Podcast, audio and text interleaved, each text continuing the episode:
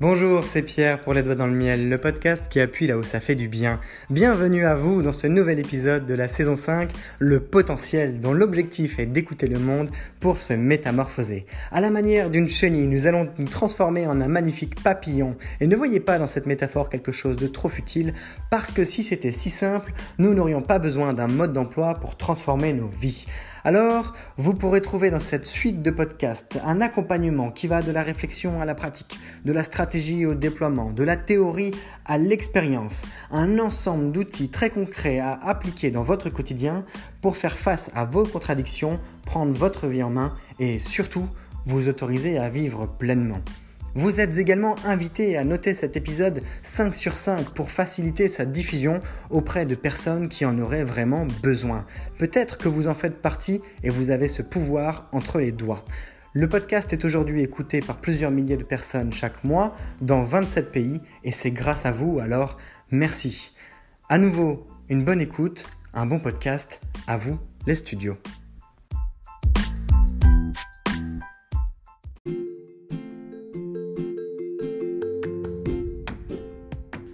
Si vous suivez les actualités depuis quelques années, et je mettrai ma main presque à couper, non, je mettrai ma main à couper pour dire que c'est bien le cas. À votre manière, vous suivez les actualités, en tout cas les personnes qui vous intéressent, les secteurs qui vous intéressent, les nouvelles qui vous intéressent, que ce soit de la découverte, euh, des dernières découvertes et avancées en sciences de la vie, ou bien les, plus profonds gossips qui existent entre euh, Nicki Minaj et Kim Kardashian jusqu'à la nomination des nouveaux prix Nobel, eh bien, à votre manière, à la mienne, à la nôtre, on engrange de la connaissance et on s'émancipe petit à petit grâce à la connaissance. Mais ce pourquoi j'ai commencé l'épisode de cette manière, c'est que vous aurez peut-être remarqué en ce moment une sorte de transition, une période difficile le monde vit une période difficile. À bien des égards. La santé, les nouvelles technologies, la communication, la mondialisation, la globalisation, la localisation, la relocalisation, le mélange des deux, l'explosion de nouveaux genres, l'explosion de la capacité des gens à entreprendre, l'explosion de la détection des profils surdoués atypiques, l'explosion de ce qui existait déjà mais qui est désormais visible et qui montre à quel point nous sommes dans un espace de chevauchement entre deux ères, l'ère industrielle et l'ère de la connaissance. Je ne rentrerai pas dans les détails de ce qui fait une révolution industrielle. Je ne rentrerai pas dans les détails de ce qu'est la période industrielle. Je ne rentrerai pas non plus dans les détails de ce qui fera, de ce qui fait déjà, ce qui est déjà amorcé depuis de nombreuses années, l'ère de la connaissance. Mais c'est bien là qu'on va. C'est bien là qu'on sera ces prochaines années en fonction de votre savoir et de votre capacité à transformer ce savoir en compétence, vous serez plus à même de survivre dans le nouveau monde que dans le précédent. Il en va moins de votre capacité et de notre capacité à obéir à des codes obsolètes que de générer de nouveaux codes quitte à déterminer les nôtres, tout en respectant l'environnement dans lequel ils s'intègrent. Nous allons donc devoir mobiliser, développer notre sens de l'éthique. Mais alors, la question que je me pose également, c'est d'un point de vue connaissance, puisqu'on arrive dans ce qu'on appelle l'ère de la connaissance, et on est déjà en cours, on est déjà en train de marcher dedans.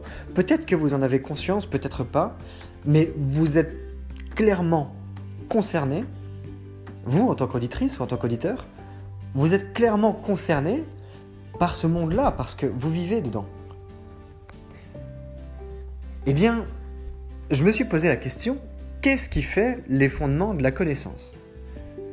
Est-ce que c'est le, savoir? Est-ce que c'est l'observation? Est-ce que ce sont les autres?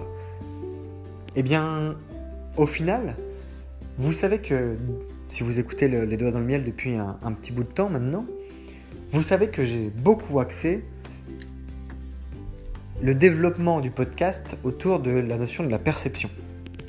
Et qu'en réalité, on pourrait relier les fondements de la connaissance à ce qu'on appelle la perception. La perception, c'est la manière de percevoir le monde.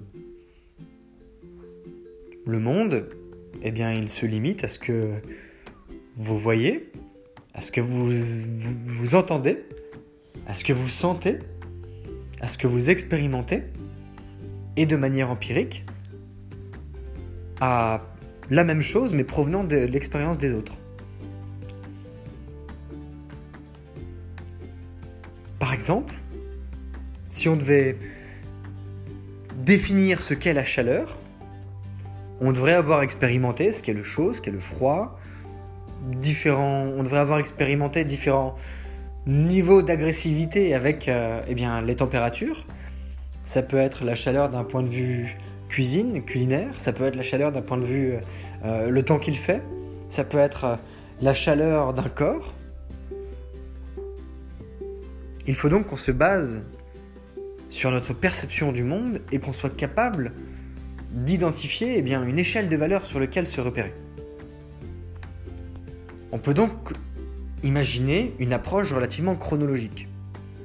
Par exemple, notre perception de l'univers aujourd'hui, c'est la combinaison de centaines et de centaines et de centaines d'années d'expérience et d'expérimentation, d'observation, de compréhension, d'analyse et encore une fois de perception d'un grand nombre de personnes, de groupes de personnes, de peuples, de cultures qui se sont mélangées pour s'additionner, se soustraire, se multiplier, se combiner pour en faire la compréhension qu'on en a aujourd'hui. C'est certain qu'on a perdu du monde au passage, et c'est certain qu'on en gagnera, qu'on en a gagné également. Parfois, la logique a fait que, eh bien, il n'y a pas eu de découverte, mais dans ce cas-là, c'est resté au stade trivial, c'est-à-dire non nul.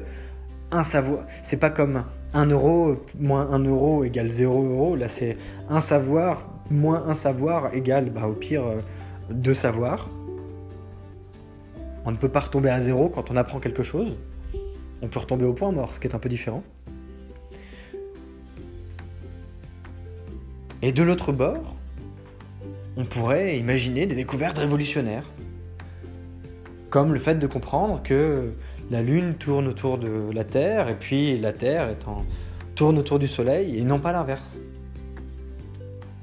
On pourrait imaginer que l'univers n'est qu'un petit bout d'un autre truc plus grand qu'on n'est pas capable d'observer si on se positionne à l'échelle de la cellule, si on devait être une cellule, nous, eh bien, notre environnement d'observation, de perception serait les autres cellules. À la limite, les organes. Et puis à la limite, les corps. Et puis d'un corps à un autre, eh bien, les groupes de, les groupes de personnes, les villes, etc. etc. Donc, c'est toujours une question de, perception, d'échelle de mesure, de combinaison des savoirs et d'élargissement de sa compréhension par expansion de son domaine de connaissance. Et potentiellement, si on arrive suffisamment bien à le travailler, de l'expansion également de son domaine de compétence. Le savoir, c'est de l'information digérée. La compétence, c'est de l'information exprimée. L'incompétence est aussi de l'information exprimée.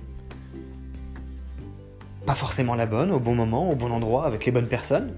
D'ailleurs, une des définitions possibles de quelqu'un qui est leader dans son domaine, c'est sa capacité aussi à, fédérer, à rassembler, à faire avec, on va dire, à orchestrer et à coordonner un ensemble de personnes qui, qui sont les bonnes personnes au bon moment, au bon endroit, sur le bon sujet. Ça devient donc un petit peu compliqué ça se complexifie. Ce qu'on peut exprimer simplement n'est pas forcément facile à mettre en place. Mais les fondements de la, ou les de la connaissance, ça provient bien de là. C'est notre perception du monde. Qu'est-ce qui fait que quelqu'un sera incapable de sortir de son appartement par peur du monde d'apprendre quoi que ce soit et de rester enfermé, par, et qui du coup qu'on pourra juger comme ignorant du monde, par rapport à quelqu'un qui est capable de maîtriser 10, 15, 20 langues, qui a plusieurs diplômes dans plusieurs euh, écosystèmes. Ça peut être dans la chimie, dans l'agronomie, pourquoi pas dans l'informatique, le commerce, le management, les ressources humaines, dans ce qui fait notre vie étatique, politique, publique, privée.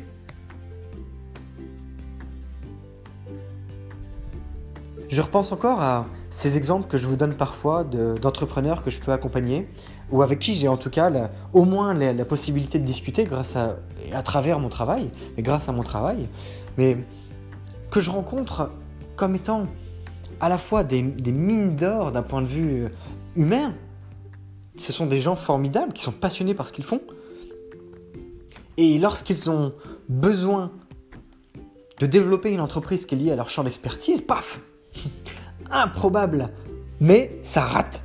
Et parfois plusieurs fois. Et en plus, parfois, ça ne change pas. Malgré l'expérience qu'ils se forgent, malgré l'expérience empirique qu'ils se forgent également, en combinant leurs expériences propres avec celles d'autres personnes rencontrées, pour créer des, des, produits, des services, d'autres entreprises, etc., eh bien, on en arrive non pas au statu quo, non pas à une espèce de nullité, mais dans le résultat, oui, une forme de nullité. La nullité, non pas en sens ils sont vraiment raplapla des fougères, et pardonnez-moi l'expression que je viens d'inventer sur le, vif, j'espère que vous saurez la réutiliser pour Noël, mais nullité au sens la combinaison des, expériences n'a pas produit quelque chose de, de, non pas de nouveau, mais de n'a pas produit le résultat espéré. On n'a pas découvert un nouveau truc, on n'a pas progressé d'une étape. Par exemple, ce qu'il se dit dans le monde entrepreneurial, c'est que l'étape la plus dure, c'est de passer de 0 à 1. C'est la viabilité d'une entreprise. C'est un, un écosystème en déséquilibre permanent qui se cherche une identité et surtout une viabilité financière. Peu importe le monde que vous mettez autour, s'il n'y a pas d'argent qui rentre dans les caisses, que vous soyez quelqu'un d'extrêmement brillant ou le plus teuteux des, des Jean-Claude Convenant, vous finirez au même état. Vous serez peut-être brillant, mais votre entreprise ne sera pas viable. Ou bien vous serez peut-être complètement teuteux, mais votre entreprise ne sera pas viable non plus. De la même manière que, à l'état opposé, à l'état de viabilité, ou en tout cas de recherche de viabilité, eh bien, monsieur teuteux ou, madame intelligente seront aussi sur les mêmes mécanismes de viabilité. Et donc, c'est là qu'arrive une véritable égalité des chances, c'est qu'on est à un stade d'inéquité des savoirs où chacun a la possibilité de réussir avec ce qui fait son lot de connaissances. Ce n'est pas parce si ça, ça, ce serait grosso modo si le monde était gouverné uniquement par des gens intelligents. Ça ce serait s'il y avait uniquement des gens intelligents qui y arrivaient. Et c'est parfois pour ça que les plus brillants des ingénieurs échouent. Là où d'autres, avec moins de, culture, on va dire, euh, scolaire, de culture en ingénierie, échouent. Euh, réussissent plutôt, pardon. C'est quand même dingue. On en vient à des croisements identitaires qui n'ont à la fois ni queue ni tête. Parce que apprendre certains schémas qui ne sont pas viables dans certains environnements est en défaveur de choses que l'on ne maîtrise pas et que l'on n'a qu'à découvrir, entre guillemets, en faisant. C'est plus dur d'avoir appris quelque chose qui est contradictoire avec une manière de procéder dans un environnement, par exemple, entrepreneur, parce que on a appris à l'école, et c'est un exemple, à maîtriser le risque, à le mesurer, à le combattre et à avoir bon en permanence à avoir des 20 sur 20, à faire ses calculs parfaitement. Alors que dans le monde entrepreneurial, on va plutôt beaucoup capitaliser sur le fait de, faire des erreurs, d'en faire régulièrement, tout le temps, jusqu'à non pas maîtriser le risque, mais maîtriser, entre guillemets, la capacité à réussir. Ce qui est différent. Dans un sens, vous devez avoir tout bon. Dans l'autre, vous apprenez à réussir. Et pourtant, dans les deux cas, on peut imaginer que ce sont deux formes de réussite. Néanmoins, ce n'est pas du tout la même progression. Donc, des expériences qui sont inéquitables d'un point de vue savoir, d'un point de vue distribution de la connaissance, se retrouvent parfaitement sur des mêmes pieds d'égalité dans différentes cultures, dans différents pays, dans différents continents, dans différents secteurs industriels. Ça peut être l'automobile, ça peut être les sciences de la, vie, ça peut être la, la grande distribution, l'informatique, j'en passe des meilleurs. Qu'à partir du moment où vous êtes en mesure de comprendre, de digérer du savoir, de la connaissance, d'en faire une information viable, pour la transformer en une compétence viable à un moment, au bon moment, au bon endroit, et pourquoi pas avec les bonnes personnes, que vous saurez alors exploiter les fondements de la connaissance. C'est-à-dire que vous aurez fait de votre perception du monde un atout pour réussir. Et dans ce cas-là, ça devient extrêmement intéressant. Parce que dans une ère post-industrielle en déclin, et une ère pré-âge de la connaissance, sur le démarrage, mais la mort s'est déjà lancée depuis quelques années. La mort s'est déjà lancée depuis l'apparition des nouvelles technologies de l'information et de la communication, et Internet en est un des fondements.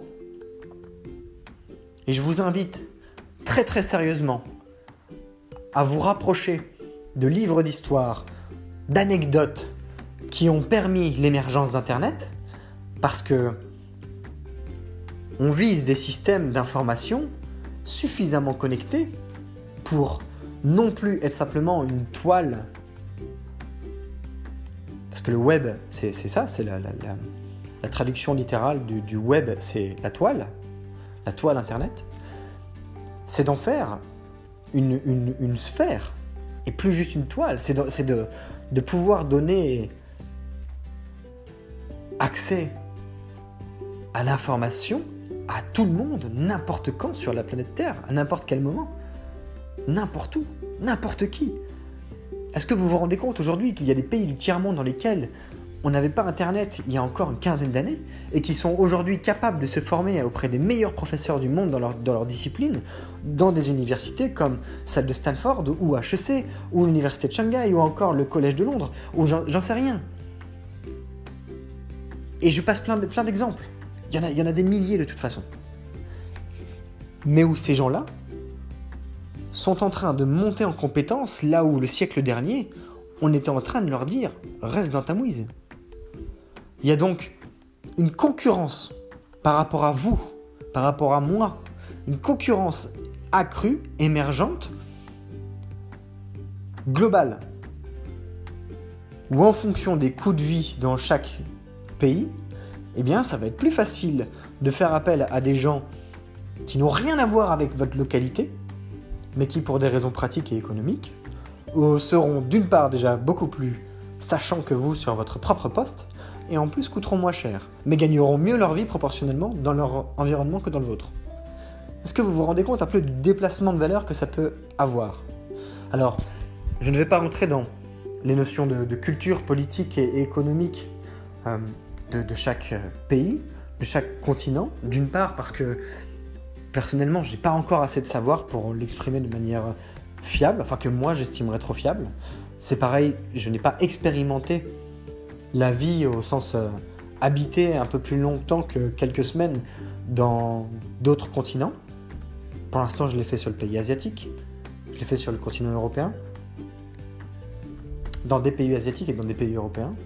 Pour l'instant, j'ai eu l'occasion de passer dans une vingtaine de pays dans le monde, et essentiellement en Europe. Alors je vais continuer mes voyages là-dessus, parce que la culture du travail, la culture de l'argent, la culture de la famille, la culture du pays, la culture de l'identité culturelle, bah, elle évolue. Mais à la limite, ce n'est pas si important que ça dans le sens où même si il y a des choses qui ne s'apprennent pas et d'autres qui se vivent, et, que ces mêmes choses qui ne s'apprennent pas s'expérimentent, se, vivent, eh bien, on peut se dire qu'à partir du moment où on a accès à des gens qui parlent d'eux dans leur pays, eh bien, ça nous donne un petit bout d'accès à ces mêmes cultures sans avoir besoin d'y mettre les pieds. Quoi qu'il en soit, les fondements de la connaissance, c'est ça, c'est la perception du monde. Donc, ça revient à ce que j'étais en train d'exprimer il y a à peine quelques secondes. Là encore, je suis déjà dans la perception de ce qui est approchable à mon échelle. Et c'est ce que je vous partage. Et je suis sûr que vous faites déjà la même chose, à votre manière. Si vous ne le faites pas, honnêtement, mettez-vous-y. Mais si vous avez déjà découvert les podcasts et compagnie sur Internet, c'est que vous êtes sur ce chemin-là. C'est évident. C'est évident parce que vous apprenez déjà de différentes manières par rapport à il y a une dizaine d'années. Vous considérez l'écoute, le visio, le visuel, le digital, le physique, le mélange des deux qui fait le figital, la combinaison des genres, des appareils, hommes, femmes, transgenres, les appareils mobiles, tablettes, ordinateurs. Bientôt, on pourra se balader avec nos lunettes euh, de réalité augmentée. On le peut déjà. Qu'est-ce qui fera la différence? Ce qui fera la différence, selon moi, c'est l'univers des possibles. Qu'est-ce qui fait que vous voyez petit alors que vous pourriez voir grand? À quoi vous limitez-vous? À quoi ne vous limitez-vous pas? Qu'est-ce que vous ouvrez? Quelles sont les portes que vous ouvrez? Quelles sont les portes que vous allez créer? Imaginez-vous dans une pièce en béton. Euh, imaginez-vous dans une pièce en béton. Voilà, il n'y a que du béton, il n'y a pas de fenêtre, il n'y a pas de porte. Et même s'il y avait une porte, elle est fermée.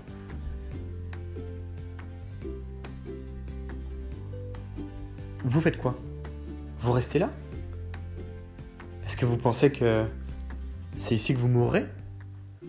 Est-ce que vous ferez en sorte de passer du bon temps pendant les 24 heures ou les 48 heures, les, probables 48 heures qui vous restent avant de mourir déshydraté? Ça me rappelle un, film que j'avais vu. Je serais incapable de vous citer le titre. J'étais tombé dessus il y a peut-être quoi, un, an et demi, deux ans, de manière complètement hasardeuse. Et j'étais resté fasciné par cette approche complètement simplifiée. J'ai failli dire simpliste, mais complètement simplifiée. Et en fait, ça m'a interpellé. Je, me suis dit, mais jusqu'où vont-ils aller? Et c'était une personne comme ça qui venait de se faire, pardon, de se faire enfermer dans une pièce en béton armé, il y avait une porte et c'était fermé. Et puis il avait un marteau et un burin dans sa pièce. Alors il y a un moment où il a commencé à faire pipi dans sa chaussure. C'était un peu déroutant dans le sens où ce n'était pas très bien amené, mais en se mettant à la place de la personne, c'était une sorte d'expression de l'instinct survie. À quel point je suis capable de faire des choses qui me dégoûtent pour survivre. Et en buvant son urine, ça lui a permis de survivre un peu plus longtemps. Alors il a commencé à faire un trou, avec son petit burin, avec son, petit marteau. Mais sans, sans manger, sans avoir de notion d'heure, à faire un trou suffisamment important dans un mur pour qu'il arrive à le traverser. Et pour qu'il arrive également à passer à travers. Pour retomber dans une nouvelle pièce où ça y est, il fallait à nouveau faire ça. Et puis dans une pièce suivante, il s'est retrouvé à découvrir quelqu'un d'autre. Et là, entre deux personnes qui étaient dans la même situation, c'est-à-dire qui viennent de passer deux jours en galère complète, sans nourriture, sans avoir notion du temps, en étant complètement perdu, qu'est-ce qui fait que vous vous attaquez par l'autre? Qu'est-ce qui fait que vous ne vous battez pas? Qu'est-ce qui fait qu'au contraire, vous unissez vos forces? Et au bout d'un moment, il y en avait un suffisamment faible pour être juste capable de tenir le, burin, et l'autre encore assez fort pour arriver délicatement à manier le marteau pour faire un autre nouveau trou dans un autre mur, de telle sorte que les efforts combinés des deux ont permis aux deux de, sortir de la pièce.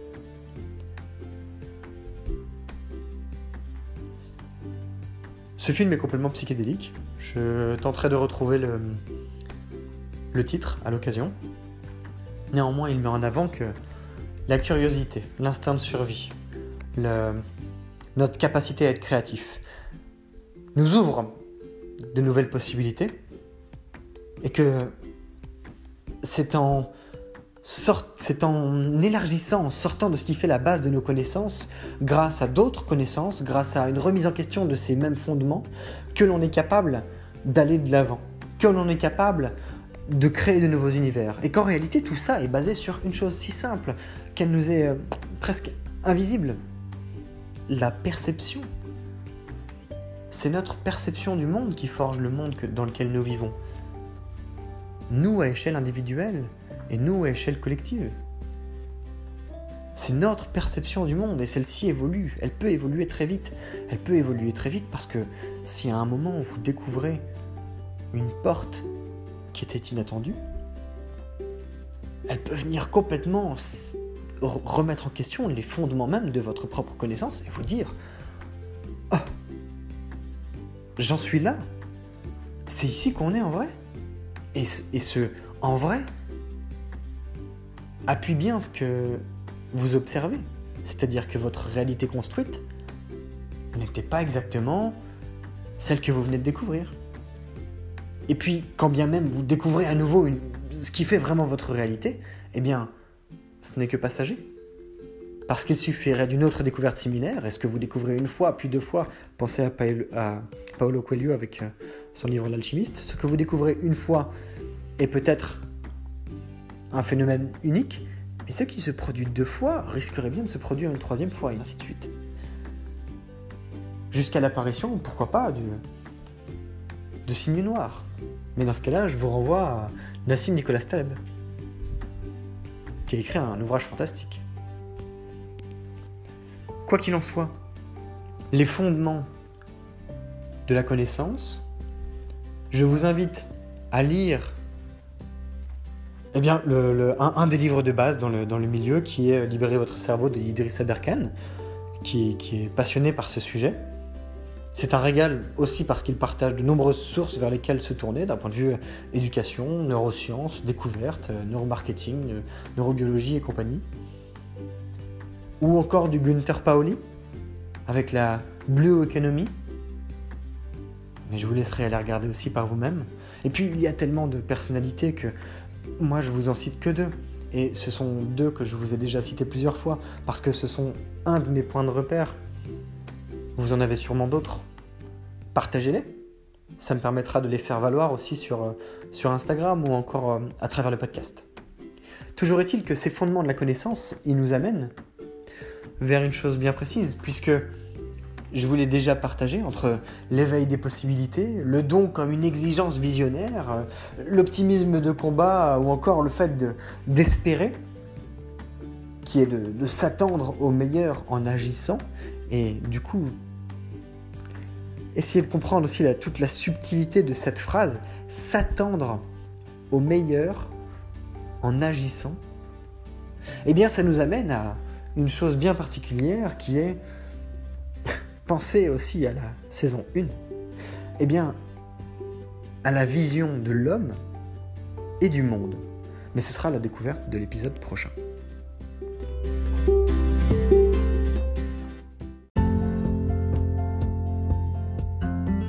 Cet épisode touche à sa fin et vous trouverez la suite de l'histoire eh bien demain ou encore si vous écoutez le podcast d'une manière euh, non linéaire, eh bien sachez que c'est comme une histoire, un processus qui est raconté au travers de différentes saisons. Vous êtes dans la saison 5 en ce moment, le potentiel qui fait suite à quatre saisons, la bestialité, la colère, la faim, la paix et dans l'ensemble, c'est vraiment un processus, une histoire que vous êtes invité à découvrir, que ce soit en picorant dans l'étagère pour y découvrir vos plats préférés ou encore d'autres que vous aimez un peu moins, de la même manière que eh bien, vous pouvez contribuer à cette histoire en partageant pourquoi pas vos témoignages, en vous abonnant à la page Instagram Les Doigts dans le Miel, ou encore en envoyant un message vocal depuis l'application Encore, puisque c'est possible de vous insérer, de vous intégrer dans le podcast de vive voix.